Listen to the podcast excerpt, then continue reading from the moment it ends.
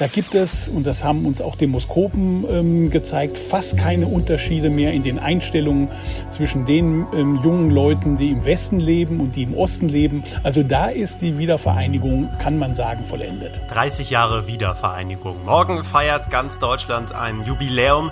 Heißt natürlich noch lange nicht, dass die Wiedervereinigung auch abgeschlossen ist. Es gibt noch einige Unterschiede zwischen Ost und West, aber vieles ist auch gar nicht so schlecht, wie es gemacht wird. Darum geht es hier heute im Podcast. Ich bin Florian Pustlauk. Hi. Der Rheinische Post Aufwacher. Das Update am Nachmittag.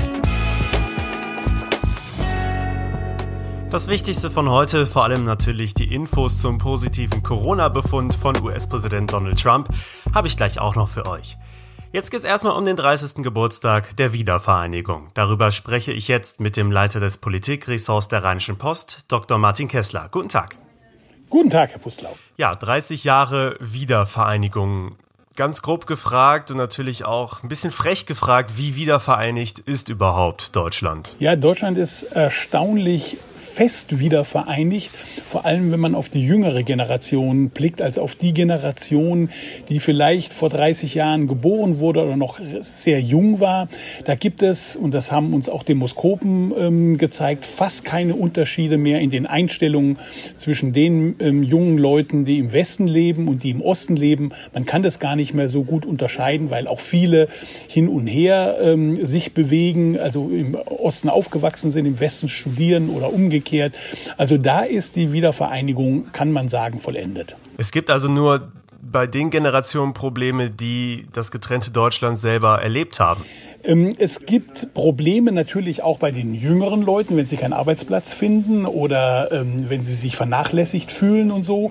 Das gilt aber natürlich im Osten wie im Westen. Also da ist die Spaltung natürlich innerhalb der Gesellschaft gegeben, nicht zwischen Ost und West. Man kann aber sagen, dass ähm, gerade bei der älteren Generation ähm, doch noch einige Ressentiments ähm, bestehen, insbesondere im Osten, ähm, die sich darin zeigen, dass sich viele ähm, übernommen fühlten von den Westdeutschen. Und das zeigt sich auch immer noch in der Besetzung wichtiger Posten bei Behörden, in Universitäten, in Unternehmen auch in Regierungen, wo auch im Osten noch immer Westdeutsche dominieren. Und das empfinden viele, gerade der älteren Generation, in, in, in, in gewisser Weise als Bruch auch ihrer ähm, Lebensverhältnisse und auch ein bisschen als Kolonialismus. Ja, das lässt sich ja auch ja, durchaus erkennen, zum Beispiel an den unterschiedlichen Wahlergebnissen. Wenn wir es jetzt mal vergleichen, Landtagswahlen in alten und in äh, neuen Bundesländern, da kann man jetzt nicht davon sagen, dass das sehr ähnlich ist. Ne? Wenn man mal sieht, in Sachsen 27,5 Prozent äh, AfD-Wähler, das ist schon ein großer Unterschied zu Westdeutschland. Früher. Ja, das ist also auch richtig. Also die AfD ist auch im Westen stark. Äh, ähm, denken Sie insbesondere ähm, in Baden-Württemberg, in Teilen von Baden-Württemberg, gerade auch in Gegenden oder in Teilen des Ruhrgebiets, ne, die von starkem Strukturwandel betroffen sind. Und sagen wir, der größte Strukturwandel fand natürlich in Ostdeutschland statt. Ähm, deswegen sind dort auch gerade bei brüchigen ähm, Erwerbsbiografien, wenn die Menschen sich in ihrer Lebensleistung nicht gewertschätzt fühlen, ähm, ähm, bleiben eben ähm, Verletzungen und die können dazu führen, dass ähm, Menschen die AfD wählen, im, im Osten dann auch stärker als im Westen. Ähm, mir hat ein Demoskop gesagt, die DDR-Nostalgiker, die früher die Linkspartei gewählt haben, sind alle ins AfD-Lager übergeschwenkt. Allerdings muss man auch sagen, dass auch viele Jünger jüngere Leute, die sich ähm, benachteiligt fühlen, ähm, auch AfD wählen. Mhm. Ja, Sie sprechen die Benachteiligung schon an, diese Wertschätzung. Das hat aber natürlich auch wirtschaftliche Gründe. Also da gibt es zwischen Ost-West auch immer noch Unterschiede. Da kann man nicht einfach drüber wegsehen. Nein, kann man nicht, auch wenn ähm, ich sagen würde, dass der Wohlstand in Ostdeutschland dramatisch ähm, gewachsen ist, dass inzwischen Städte wie Leipzig und Dresden besser dastehen als manche Stadt im Ruhrgebiet. Das muss man sehen. Insgesamt, wenn ich mal eine ganz nackte Zahl äh, nennen darf, das, ähm, das Pro-Kopf-Bruttoinlandsprodukt, also die Pro Kopfproduktion. Ähm, ähm, die, also die durchschnittliche ähm, Produktion hat im Osten jetzt 75 Prozent des Westens erreicht. Das sind Unterschiede, die es auch innerhalb von Westdeutschland gibt, wenn Sie, äh, sagen wir, Gebiete wie das, das Saarland äh, mit Bayern vergleichen. Ähm, also das ist durchaus eigentlich verkraftbar. Und wenn man das Einkommen nimmt, was übrig bleibt nach Abzug aller Steuern, Sozialabgaben und so weiter, liegt inzwischen Sachsen äh, besser, steht Sachsen besser da als das ähm, Saarland. Also man kann, muss sagen, ähm, es, äh, äh, Ostdeutschland hat wirtschaftlich dramatisch aufgeholt. Es hat noch nicht ähm, den Stand des Westens erreicht, wird ihn vielleicht auch nicht erreichen. Vielleicht kommt noch dazu, dass viele Menschen den Eindruck haben, die, die wichtigen Posten, gerade in großen Unternehmen, die Forschungsabteilungen und so weiter, mhm. sind eher im Westen als im Osten und dass das als Benachteiligung empfunden wird. Mhm. Wie viel DDR steckt denn noch in den Köpfen, gerade der älteren Generation in Ostdeutschland? Gerade auch was die, was die Staatsform angeht. Da haben die Menschen ja wirklich jahrzehntelang nicht in einer Demokratie gelebt. Ja, also ich glaube, es gibt natürlich, ich habe es ja schon angesprochen, es gibt die die DDR-Nostalgiker, die sollte man ja. aber nicht so ernst nehmen. Ich im Grunde will niemand die DDR zurück und wenn man in die Umfragen schaut, ähm, dann äh, überwiegt doch ähm, ein realistisches Bild ähm, der DDR. Manche sagen zwar, es wäre alles besser gewesen und die Gleichheit wäre besser, aber besser gewesen, aber das sind wirklich nur noch kleinere Reste. Was auffällig ist, das ist, dass die Staatsform, die Demokratie als Staatsform im Westen immer ganz feste Wert hat. Also drei von vier, also etwa 70 Prozent halten die Demokratie unseres Typs für die beste Staatsform, die es gibt. Das ist im Osten anders. Da gibt es also manchmal richtige Ausreißer nach unten, dass plötzlich nur noch 30 Prozent diese Staatsform gut finden oder 50 Prozent in besseren Jahren. Da könnte man ein Demokratiedefizit ähm, erkennen. Man muss aber vorsichtig sein, wenn man nämlich die sich die Zahlen genauer anguckt, dann sieht man, dass viele unentschieden sind. Die sind nicht gegen die Demokratie, aber haben irgendwie so das Gefühl, gibt es nicht vielleicht doch noch eine bessere Staatsform? Und da schwingt so ein bisschen Erinnerung an Sozialismus mit. Also wenn einem beigebracht wird, Sozialismus ist einfach das fortschrittlichere, bessere System, dann ist man auch in 30 Jahren nicht unbedingt bereit, das ähm, aufzugeben. Deswegen eine gewisse Verunsicherung bei den ähm, Ostbürgern. Ja. Jetzt befinden wir uns natürlich 30 Jahre nach der Wiener Vereinigung in einer sehr außergewöhnlichen Situation im Jahr 2020, die Corona-Pandemie, die ja ganz Deutschland natürlich trifft, keine Frage. Wie sehr wirkt sich das denn auf diesen Jahr vielleicht auch Konflikt zwischen Westen und Osten aus? Wie sehr verträgt der Prozess der Wiedervereinigung überhaupt diese Corona-Pandemie? Ja, da muss man wirklich sagen, dass ist, dieser Test ist von beiden Teilen äh, sehr gut bestanden worden, trotz aller Probleme, die es natürlich im Osten wie im Westen gibt. Vielleicht kann man sogar sagen, dass der, West, dass der Westen etwas stärker heimgesucht wurde durch die Pandemie als der Osten. Das hat viele Gründe. Ähm, aber ähm, das Vertrauen in die Regierung hat im Westen wie im Osten enorm zugenommen und selbst die Bundeskanzlerin Angela Merkel, die ja angeblich im Osten so unbeliebt ist, was nicht so stimmt, ähm, ähm, hat, eine, ein, hat ein hohes Ansehen in beiden Teilen ähm, Deutschlands, sodass man sagen kann, die Bevölkerung im, im Osten wie im Westen hat großes Vertrauen in die ähm, Problemlösungskompetenz der ähm, Regierung. Es, man kann sogar sagen, es ist die Stunde der Exekutive. Und wenn es, äh, wenn jetzt gibt es ja wieder steigende Zahlen, dann muss man mal sehen, wie es ähm, weitergeht. Es, ähm, ähm es ist die, ähm, die, die Pandemiekrise hat die Demokratie sowohl im Westen wie im Osten trotz der Einschränkung der Bürgerrechte eher stabilisiert.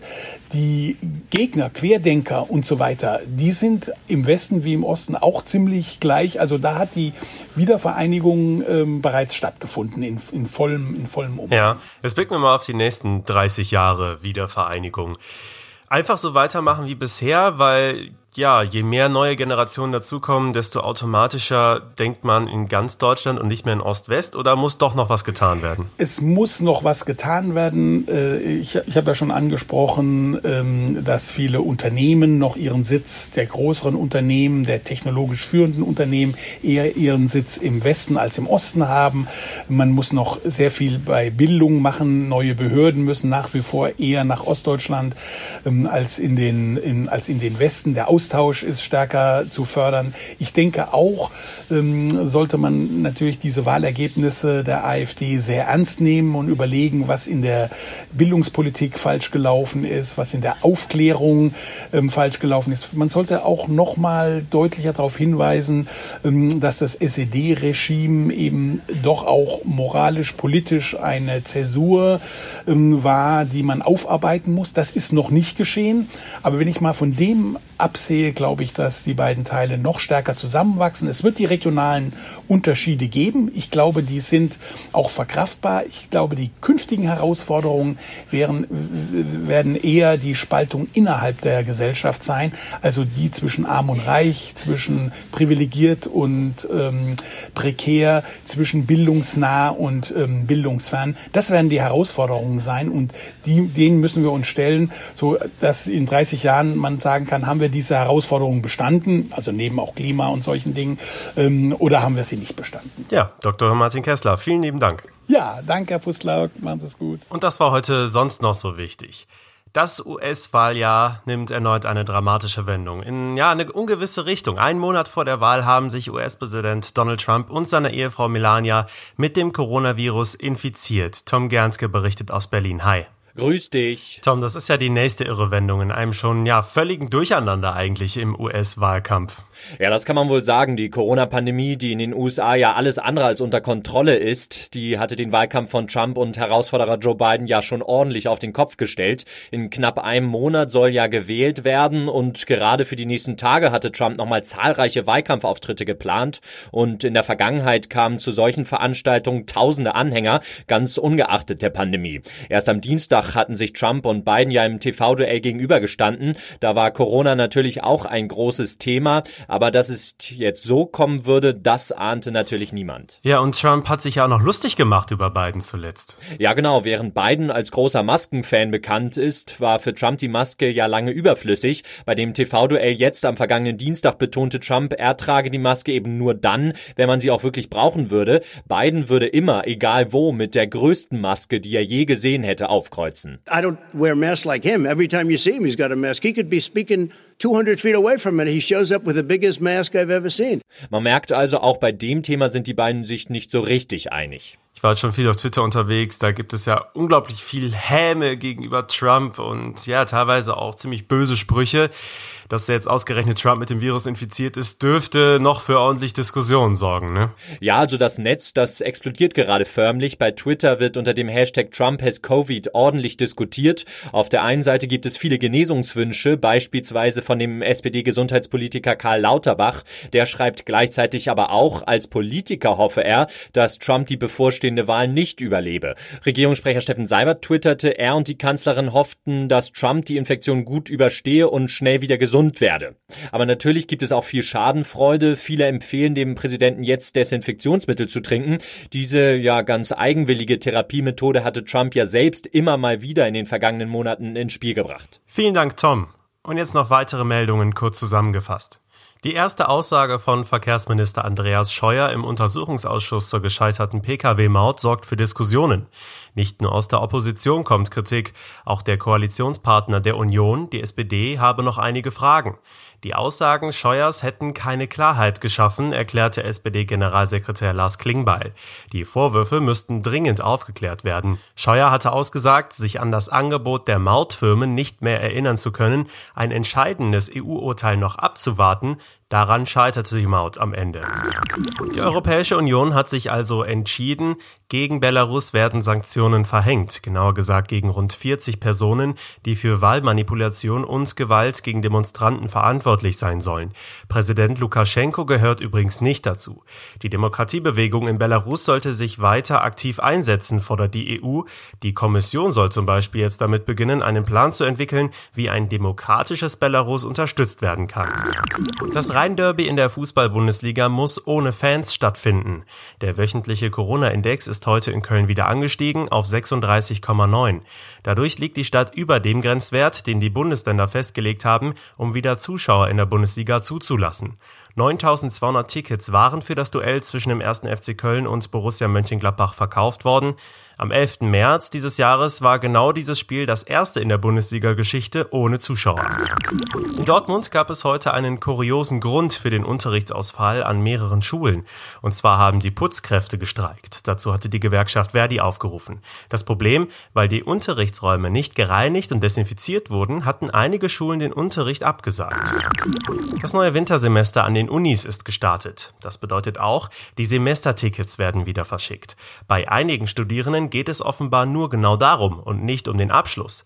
Alleine an der Heinrich-Heine-Universität in Düsseldorf gibt es rund ein Viertel sogenannter Ticketstudierender, ungefähr geschätzt 8000 von gut 35.000.